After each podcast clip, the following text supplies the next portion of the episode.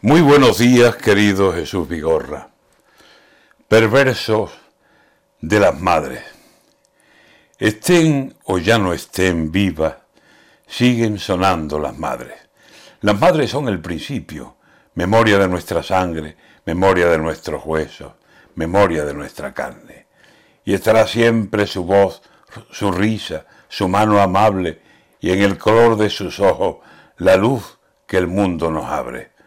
Pero en el tema del día, que tratará de las madres, van a hablar, según me dicen, de las más frecuentes frases que las madres nos dijeron o nos dicen.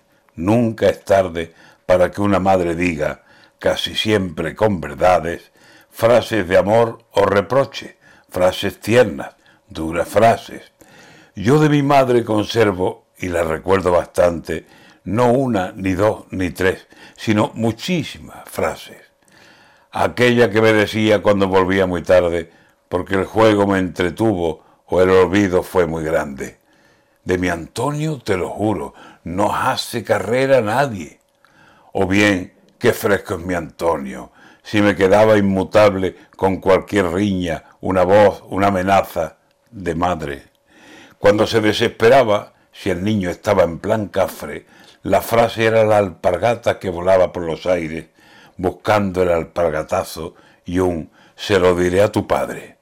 Terror, palabras mayores, que el enfado se le pase. Ya de mayor, si salía en el coche, toda frase era un niño ten cuidado y en cuantito llegues, llámame.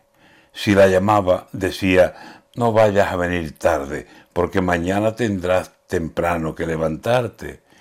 Y las frases más cercanas, esas que no olvida nadie. Dime, hijo mío, ¿has comido? Estarás muerto de hambre. Si te ibas varios días, no se te olvide abrigarte, come bien, no salgas mucho y no te acuestes muy tarde. En el corazón las llevo y todas siguen sonándome.